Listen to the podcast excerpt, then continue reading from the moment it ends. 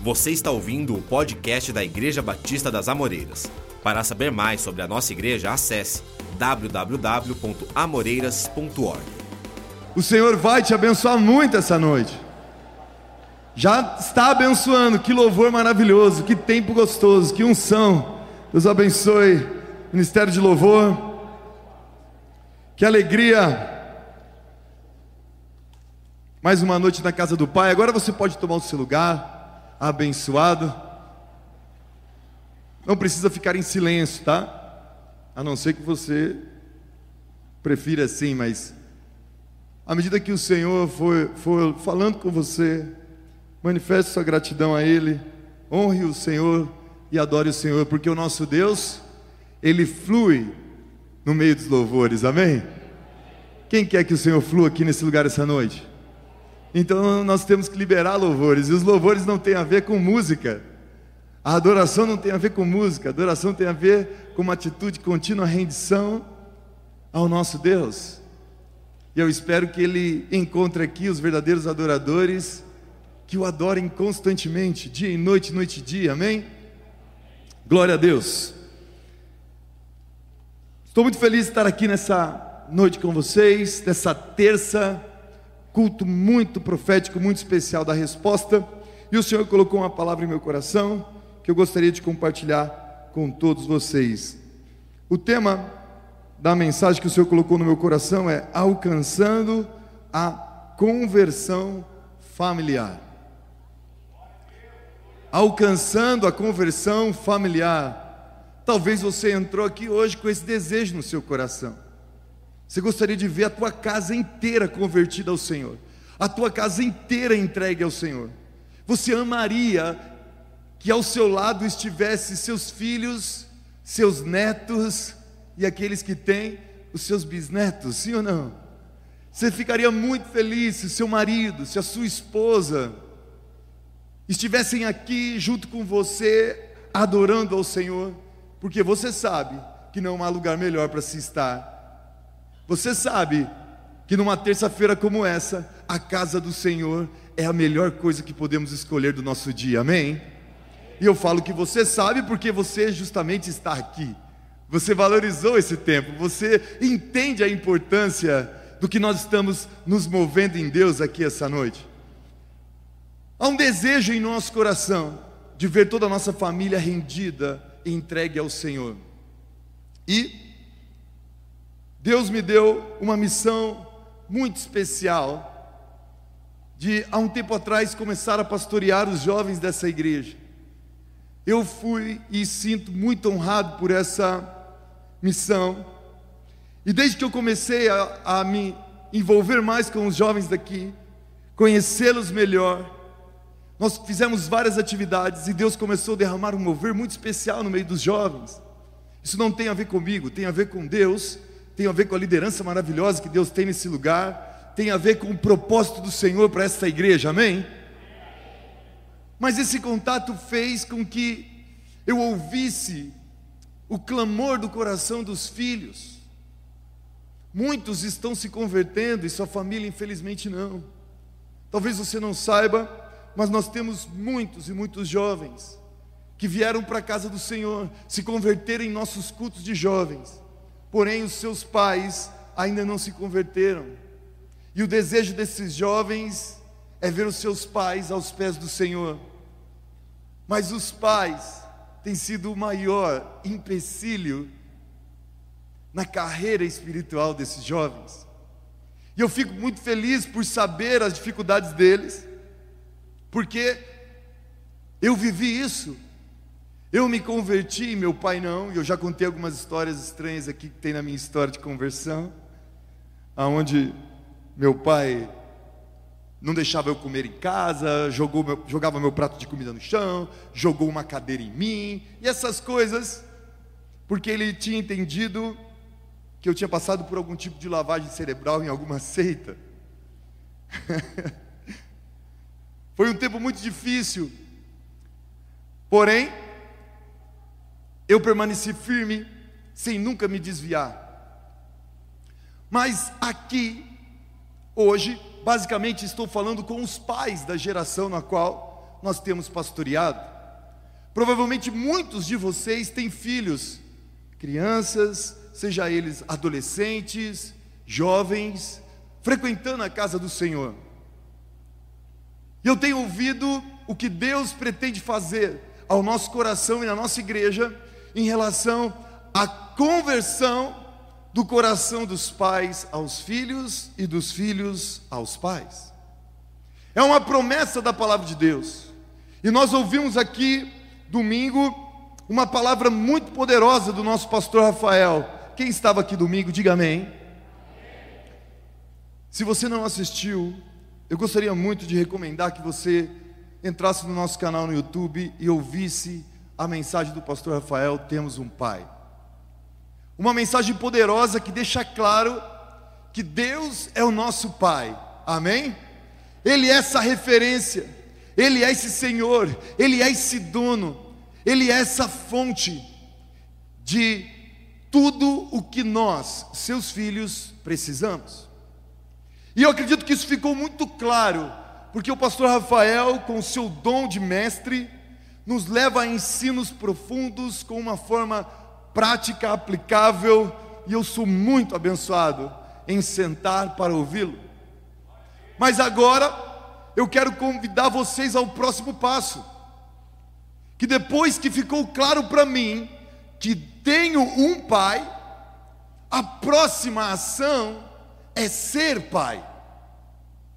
A próxima ação é me tornar, é buscar o Espírito de Deus, a unção de Deus, o avivamento em meu coração, para que eu me torne um pai ou uma mãe,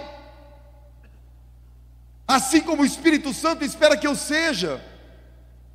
E eu gostaria que você lesse comigo a palavra de Deus que está no livro de Malaquias, capítulo 1, do versículo 1 ao 6. Malaquias, capítulo 4, versículo 1 ao 6. Nós vamos ler esse texto e depois vou citar alguns textos. Diz assim a palavra de Deus: Assim diz o Senhor dos Exércitos: o dia do julgamento se aproxima e arde como uma fornalha. Naquele dia serão queimados como palha os arrogantes e os perversos. Serão consumidos desde serão consumidos desde as raízes até os ramos. Mas olha a benção aí no versículo 2: Mas para vocês que temem meu nome, o sol da justiça se levantará, trazendo cura em suas asas, e vocês sairão e saltarão de alegria, como bezerros soltos no pasto. Que coisa linda, irmãos. Consegue ver isso?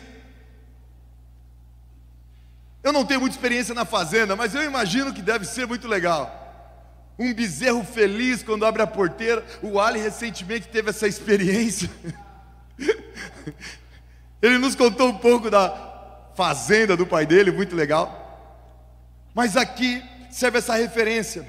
Vocês que são justos, retos, que estão servindo ao Senhor, vocês viverão a alegria do Senhor em suas vidas e vocês sairão saltando de alegria como bezerros soltos no pasto no dia em que eu agir, versículo 3: vocês pisarão sobre os perversos como se eles fossem pó sobre seus pés, diz o Senhor dos Exércitos.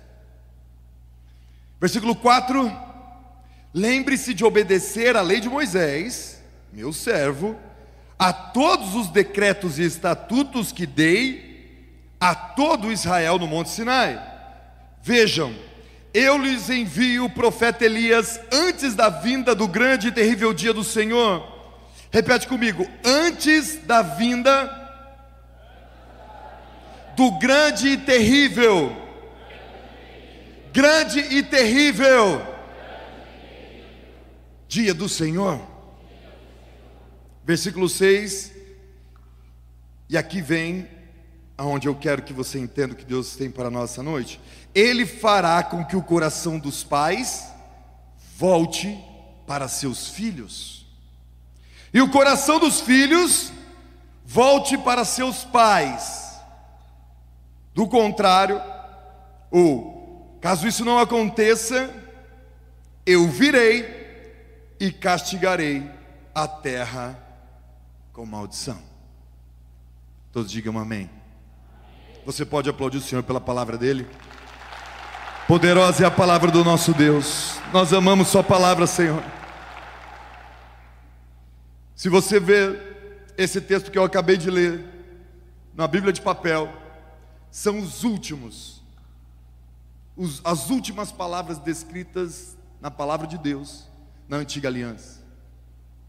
Depois desse versículo, depois desse versículo 6, que do contrário virei e castigarei a terra com maldição, existe uma página em branco, muito usada, muito representada na teologia por pelo silêncio. Silêncio de Deus que durou aproximadamente 400 anos. Significa que tudo que foi falado, Deus havia dito que não queria fazer com que a terra sofresse maldição. Mas qual foi a pior de todas as maldições?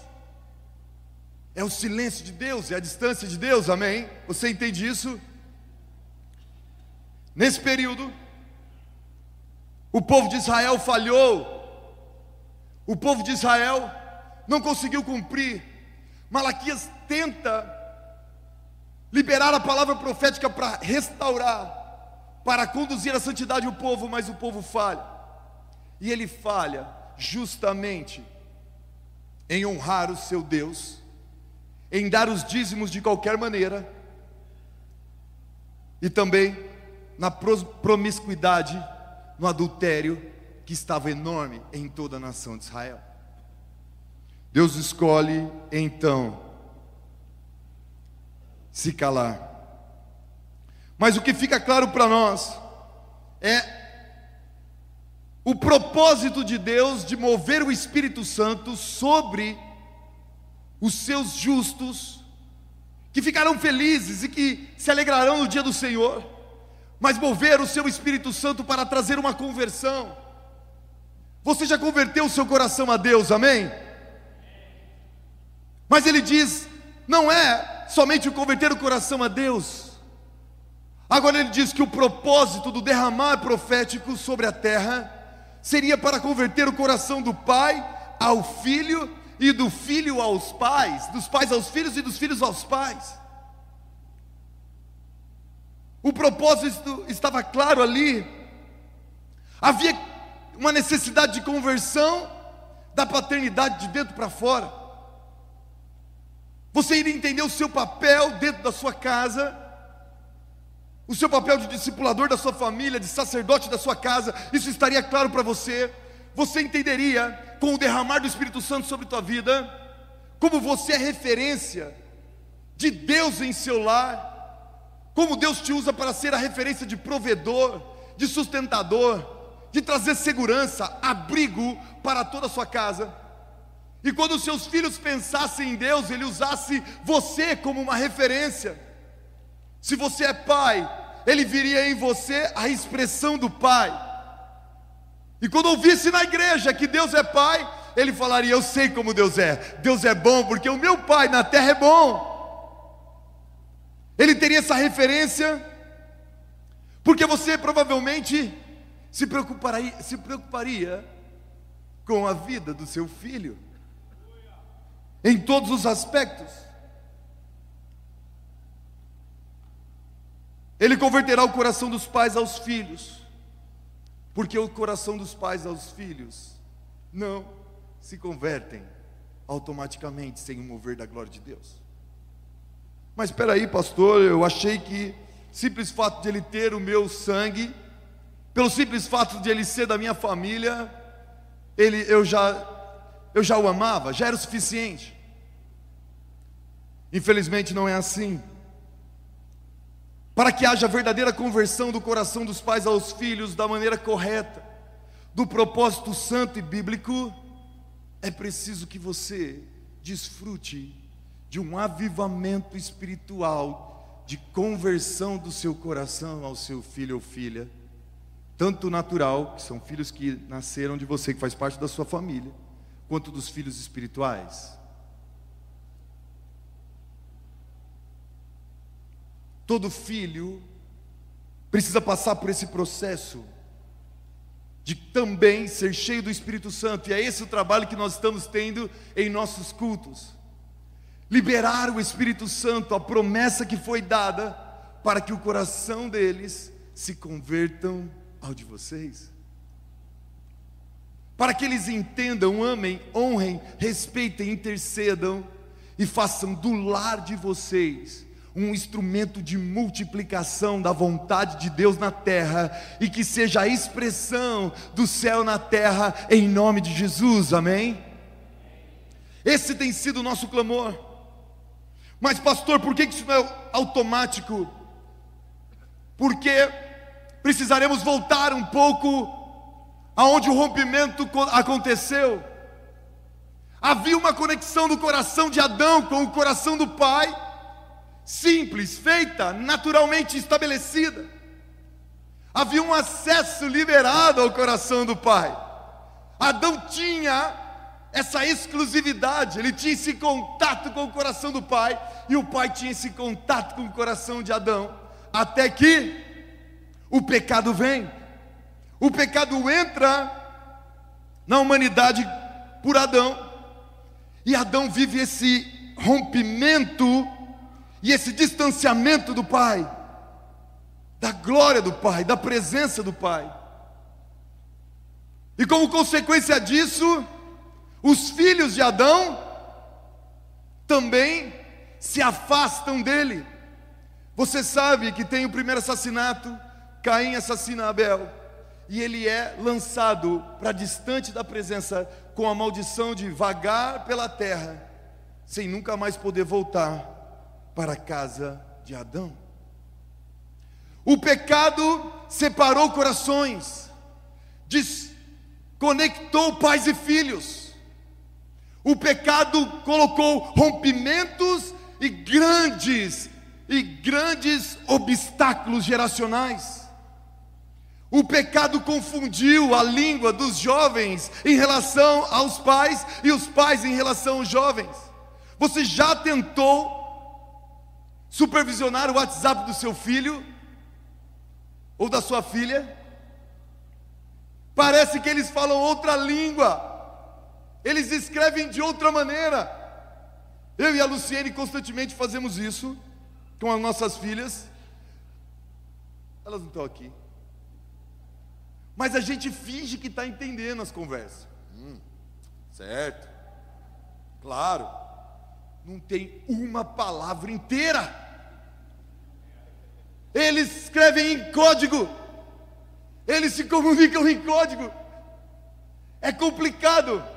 Você que é pai, sugiro que você faça isso. Você que é mãe, supervisione constantemente o WhatsApp dos seus filhos. Entre na rede social, fala: Estou aqui de boa, deixa eu dar uma olhada no direct do seu Instagram para ver com quem você está conversando e o que você está fazendo, quais são as fotos que você está vendo. Está liberado, está autorizado, amém? Ah, pastor, mas e a privacidade do, do meu filho? Seu filho não tem privacidade. Ele perdeu, amém? Ah, não, não vou ficar falando coisa da minha casa, não. Senão, senão as meninas acham ruim. Mas não tem privacidade. Enquanto estiver na sua casa, você que manda, você tem as regras, é você que tem a responsabilidade de cuidar do coração dos seus, dos seus filhos, amém, pais? É isso aí.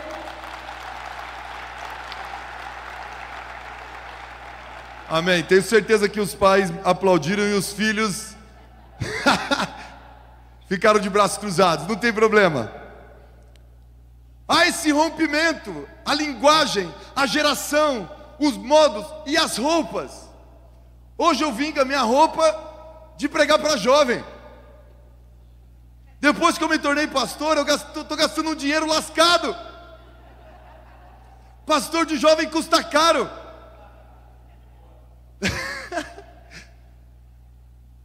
Porque eu preciso me conectar com eles, entender o mundo deles, sentir a dificuldade deles para apresentar Jesus para eles ali.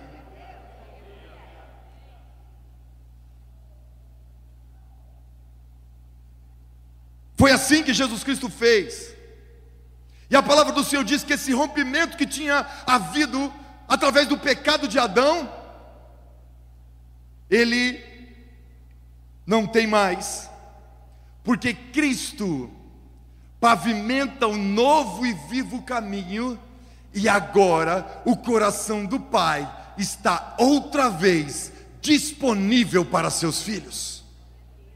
Agora você tem acesso ao coração do Pai quando você clamar, quando você pedir, quando você desejar, quando você cantar. O Pai olha para você e fala: Olha lá, olha lá que filho lindo, olha que coisa maravilhosa. Ele fala: Como eu te amo, filho, você é demais, filha. Olha que coisa. Ai, ele fica vendo você aplaudir e fala: Que fofo. Teu pai te ama, e isso é possível de sentir pela pessoa de Jesus Cristo, amém? E isso se manifestou. E hoje Jesus Cristo nos deu acesso ao coração do Pai. Mas também, de acordo com Lucas capítulo 1, versículo 13, olha o que diz a palavra de Deus. O anjo, por ele disse: Não tenha medo, Zacarias, sua oração foi ouvida. Isabel, sua esposa, lhe dará um filho, e você o chamará João. Você terá grande satisfação e alegria, e muitos se alegrarão no nascimento do menino, pois ele será grande aos olhos do Senhor. Nunca tomará vinho nem outra bebida forte, será cheio do Espírito Santo antes mesmo de nascer fará muitos israelitas voltarem ao Senhor seu Deus. Será um homem com o espírito e o poder de Elias. Aqui vem o cumprimento. E preparará o povo para a vinda do Senhor. Fará o coração dos pais voltar para os seus filhos e levará os rebeldes a aceitarem a sabedoria dos justos. Amém? João Batista veio, sim ou não? Já pavimentou o caminho, preparou o caminho, estabeleceu o caminho, veio no poder e no espírito de Elias profeticamente e liberou que agora é possível haver sim conexão de gerações, conversão de coração de pais a filhos e de filhos a pais. Agora sim, o derramar do Espírito Santo sobre toda a carne nos deu a condição de ter os corações voltados uns para os outros. Não há mais essa barreira em nome de Jesus. João 14, 15, 18 diz: Se vocês me amam, obedecem os meus mandamentos, e eu pedirei ao Pai, e Ele dará outro encorajador, que nunca os deixará, e o Espírito da Verdade, o mundo não pode receber, pois não o vê e não o conhece, mas vocês o conhecem, pois ele habita com vocês agora e depois estará em vocês. E versículo 18: Não os deixarei, está escrito aí: Não os deixarei órfãos. Não os deixarei órfãos. Jesus estabeleceu que depois dele ao enviar sobre nós o Espírito Santo, não nos deixaria mais agindo no meio de nós, não deixaria mais que a orfandade ou o espírito de orfandade alcançasse os nossos corações. E o que é orfandade? Filhos que não têm pais, filhos que não recebem os pais. E qual que é o problema da orfandade? Órfãos têm vários problemas. Nós não conhecemos os nomes. Quem é órfão não conhece sua herança. O órfão não conhece o seu futuro.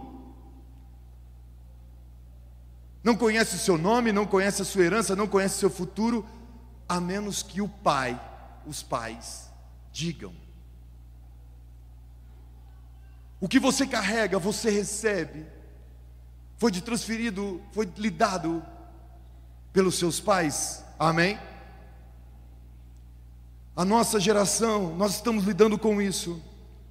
Geração, uma geração de órfãos que por não viver o estabelecimento do derramar de Deus na conversão de coração de pais aos filhos, às vezes se reúnem até na igreja, porque o diabo não se preocupa se os órfãos estão se reunindo na igreja, porque o órfão não tem clareza em sua identidade.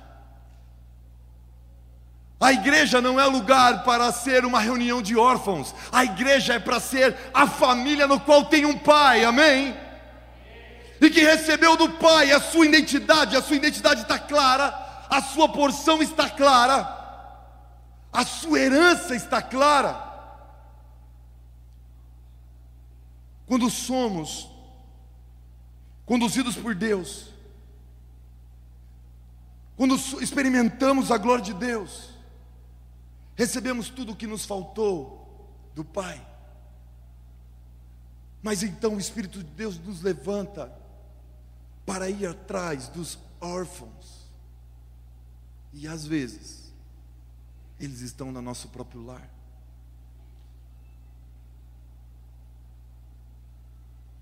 Eu lembro de uma vez que eu fiquei movido por uma história, até passou no Fantástico, em alguns jornais, na época que estava sendo dito muito sobre o que estava acontecendo no Vale do Jequitinhonha. Eu não sei se você lembra disso.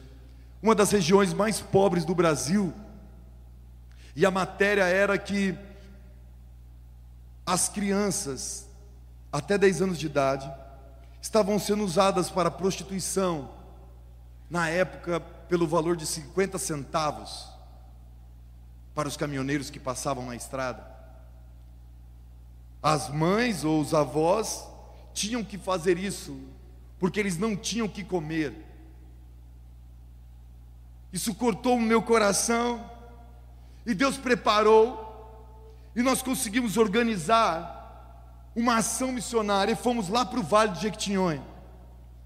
Juntamos uma carreta de, se não me engano, um, um caminhão de 15 mil quilos de mantimentos.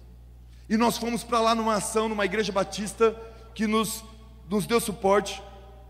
E a ação era assim: o primeiro dia a gente saiu visitando os piores, os lugares mais pobres, conhecendo, evangelizando, orando pelas pessoas e, e sabendo quantas pessoas moravam ali. E no segundo dia, nós íamos para entregar os mantimentos, os brinquedos, as coisas que nós arrecadamos. Eu vi o que é com meus próprios olhos a maldição da orfandade no lugar. Mas teve uma família que me chamou muita atenção, que eu entrei e vi uma senhorinha, baixinha, com cinco crianças muito pequenininhas, uma escadinha assim, e eu percebi que ela era muito, muito senhorinha para para ser a mãe. Eu falei: a senhora é a mãe dessas crianças? Ela falou: Não, não sou a mãe, eu sou a avó. Ah, a senhora é a avó? Então quantas pessoas moram nessa casa? Ela falou: Seis. Eu falei: Não, se a senhora é a avó, aonde estão os pais? Ela falou: O pai dessas crianças faz sete anos, sei lá, foi. Não, fazia menos, né? Que ele vai para São Paulo trabalhar e vem uma vez por mês, uma vez por ano, aqui. E ele era para ir para arrecadar dinheiro, mas ele acaba não tendo condições. E da última vez, a minha filha foi com ele. E me deixou com os filhos deles aqui. E a senhora faz o quê? A senhora trabalha? Não, não trabalho. E como a senhora sobrevive? Ah, a gente come o que aparece para comer. Em todas, em todos os lares daquele bairro não tinha um homem. Nem um homem. E todas as vezes que nós perguntávamos, eles tinham saído. Eram filhos que estavam ali, vivendo uma miséria, porque pais e algumas vezes as próprias mães os deixaram. E o nosso coração se cortou, falou: não, nós não podemos tirar todas essas crianças daqui, é impossível, claro, mas com um pouco que nós temos para dar, pelo menos uma semana, um mês, essas crianças não vão precisar se prostituir. Essas crianças não precisarão viver a violência de satisfazer uma geração de homens deformados pelo pecado, que poderia muito bem pensar que poderia ser a própria filha deles, que eles estavam dando 50 centavos para abusar delas. A distância de Deus faz com que a maldição seja estabelecida no lugar. E nós sabemos que nós, Deus nem precisa fazer nada, basta que Ele tire, basta que Ele tire a presença dEle dali, e aquele lugar naturalmente se torna maldito. Mas graças a Deus, nós vimos muitos milagres acontecer naquele lugar, foram dias inesquecíveis para mim pois eu vi a glória de Deus. No pouco tempo que nós ficamos lá, a felicidade no olhinho das crianças, o prazer e a esperança das mães. E era a coisa mais linda do mundo, quando elas recebiam a Bíblia e as cestas e os brinquedos. Muitas choravam, vocês já devem ter visto, é coisa muito especial. Choravam e nós sentíamos muito prazer e, e gratidão por estar vendo e vivendo aquilo, podendo ser um agente de transformação para uma geração que não tem pai, que não tem mãe. Está claro lá, mas às vezes uma realidade um pouco diferente é semelhante a que às vezes se estabelece na igreja. Por isso o Senhor falou a seriedade de termos os nossos corações convertidos, pais e filhos. Então eu quero deixar algumas lições rápidas para a gente terminar. Pais que estão aqui me ouvindo, por favor, volte o seu coração para os seus filhos. O diabo está investindo pesado contra eles. É uma geração que nós não sabemos. Tudo é novo. Nenhuma geração teve que lidar com a transformação tecnológica como a nossa, então é normal os pais não saberem o que fazer, mas Deus sabe, Deus sabe, Ele tem a resposta, Ele tem a glória, Ele tem a graça, Ele vai te capacitar, pai e mãe que está aqui. E você não está sozinho, você tem pastores, você tem igreja, você tem família, para que juntos possamos destruir as obras do diabo na sua família, em nome de Jesus. Aleluia! Eu só preciso que você não desista. Eu só preciso que você não abra mão. Eu só preciso que você não terceirize a responsabilidade para nós, mas que juntos possamos desfazer todo esse mal em nome de Jesus. Assuma o seu lugar na sua casa. Assuma a cabeça da sua mesa, estabeleça a sua mesa como um lugar santo e sagrado, aonde você vai perguntar para o seu filho como ele está, aonde você vai perguntar o que está no coração do seu filho ou filha, aonde você vai se importar com o que ele viu, com os amigos que ele tem, e você vai ouvir as histórias deles e sabe quais serão? Eu nem tenho amigos. Provavelmente o seu filho ou sua filha não tem amigo que você tinha um monte porque você ficava brincando na rua e se divertindo. Eu converso com os jovens, a gente faz o G3, que é convide três amigos para vir na igreja, ou no culto, ou no Rockets. E nós estávamos ministrando isso.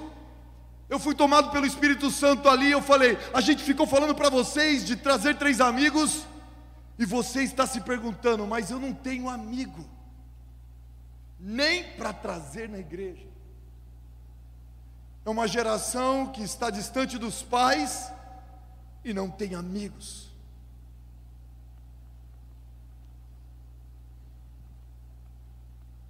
Converse, conheça, se divirta com ele, se alegre com ele na mesa, com ela na mesa. Porque quando o Espírito Santo é derramado no meio de nós, que eu acredito que ele está aqui, amém? Há um despertar do coração do pai, da mãe. E se há esse despertamento, você sabe que você tem uma missão de discipular. Você vai ouvir muito aqui na nossa igreja sobre discipular as nações, discipular os perdidos. Mas tudo isso não terá tanto valor se você não se tornou um discipulador dos seus próprios filhos em sua casa. Ser e reproduzir verdadeiros discípulos de Jesus, foi-lhe dada a oportunidade, e ele tem nome, e ele mora com você, o seu discípulo está ali.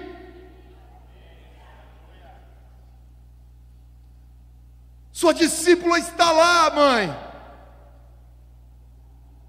e ela quer ver em você a expressão da glória de Jesus Cristo. Por isso, a sua boca, o seu comportamento, o seu falar, a sua leitura bíblica, as suas orações são tão poderosas, porque ela vê em você uma discipuladora, um discipulador que deve ser imitado. Amém? Eu fico tão feliz quando os jovens adolescentes correm para mim, me abraçam e falar, ah, pastor, eu admiro, eu tenho um carinho por você e tal. Isso é tão legal, sabe por quê? Porque eu falo, toma, Felipe Neto. Você, talvez você nem sabe o que é Felipe Neto, está tão perdido na vida. É influenciadores da molecada, é quem fala o que as, as, as crianças usam, o brinquedo que compra, é o que fala em quem eles votam, é tudo. Felipe Neto, Lucas Neto. Mas eu fico tão feliz quando eles começam a admirar pastores. Quando eles começam a admirar homens e mulheres de Deus. Significa que esses influenciadores malignos caem por terra e eles começam a querer mais e mais o Deus que nós estamos revelando e apresentando para eles, amém? Não se preocupe, isso não sobe no nosso coração. Se a pessoa fala que me ama, eu falo, hoje de manhã meu papai do céu também falou isso. Se a pessoa fala, você é o melhor pastor, eu falo, o diabo também falou isso para mim hoje. Porque o pai, quando elogia, ele não diminui ninguém. Porque para você ser o melhor, significa que você está comparando. Nosso Deus não é um Deus de comparação, amém? Temos uma missão. Quando você recebe o Espírito de Deus e o coração, o seu coração começa a converter, você recebe uma visão de Deus sobre a sua família e sobre os seus filhos. Você começa a ver o seu filho não mais se ele é bonito ou feio, inteligente ou talvez não inteligente, você fica falando que ele é preguiçoso, que ele não arruma o quarto, quando você recebe a conversão de Deus, você vê seu filho como Deus o vê. E então você começa a participar no processo de formar aquilo que Deus espera que seu filho seja. E agora você não está mais só preocupado em que curso que ele vai fazer ou que faculdade que ele vai frequentar. Você está preocupado se ele está tendo uma vida devocional, se ele está, está tendo uma vida de oração, você está preocupado se ele está frequentando os cultos? Você está preocupado ou preocupada com o que ele está assistindo, que música que ele está ouvindo, porque você sabe que o seu filho, a sua filha recebeu uma missão do céu. E eu tenho certeza que no Brasil, esta geração que está se levantando, será uma geração que terá os maiores evangelistas da história em nome de Jesus. Oh, eu creio num grande avivamento. Eu creio que o seu filho, sua filha, viverá um avivamento que nós só sonhamos. Eu creio que o seu filho e sua filha verá multidões e multidões se entregando a Jesus. Eu creio que eles serão discipuladores de grandes multidões, amém? Eu creio nisso. Porque nisso é que nós estamos ensinando, discipulando e mostrando o Evangelho. Vocês serão aquilo que Deus espera que vocês sejam, e vocês serão grandes, vocês serão fortes, vocês serão sábios, vocês serão ricos. Os seus filhos estão aprendendo que eles mudarão a história da nossa nação, e a minha fé e a minha esperança é só encontrar os próximos pastores, os próximos evangelistas, os próximos mestres e eu sei que eles estão nessa igreja. Me ajude a encontrá-los, amém? Me ajude a formá-los. Nos ajude a enviá-los para que eles possam, como prometeu em Sua palavra. Jovem, eu vos escrevi porque sois fortes, a palavra de Deus permanece em vós e tendes vencido o maligno, para que eles vençam o maligno, para que eles destruam as obras do inferno. E então viveremos a importância de deixar um legado e uma herança, e eu termino aqui. Quando há conversão do coração dos pais aos filhos e dos filhos aos pais, os pais deixam legado e herança. Legado é o que fica dentro, é os ensinamentos, as memórias. Por isso que você tira férias com seus filhos, para criar memórias coisas boas. Por isso que você ensina ele, por isso que você corrige quando ele apronta ou ela apronta, para deixar legado. Mas Deus te dá uma graça também para deixar herança. Significa que ele não precisa começar da onde você começou, porque muitos aqui, assim como eu, começaram do zero, do nada. Foi pagando aluguel, foi juntando dinheiro, construiu a primeira casinha, Deus abençoou, é, comprou a primeira casa, Deus abençoou, construiu outra casa, foi lutando, comprou o carro, e os pais apenas orando e torcendo para dar certo. Mas as minhas filhas não serão assim, elas vão começar de onde nós estamos parando. Eu sou, eu sou o piso das minhas filhas, o meu teto é o piso delas, você sabe disso? Então elas vão para mais longe. Os filhos espirituais vão para mais longe, amém, irmãos? Então, quando você é despertado, você se torna este lugar onde você dá os seus ombros para que filhos espirituais possam subir nele e começar de onde você parou. Alguns pais querem, não, para aprender tem que ser do zero, porque foi assim comigo. Quando você entende o coração de Deus, Ele coloca em você a capacidade para que o seu filho, sua filha, seja ela física, natural ou espiritual, possa continuar da onde você parou. E é isso que nós vamos ver aqui.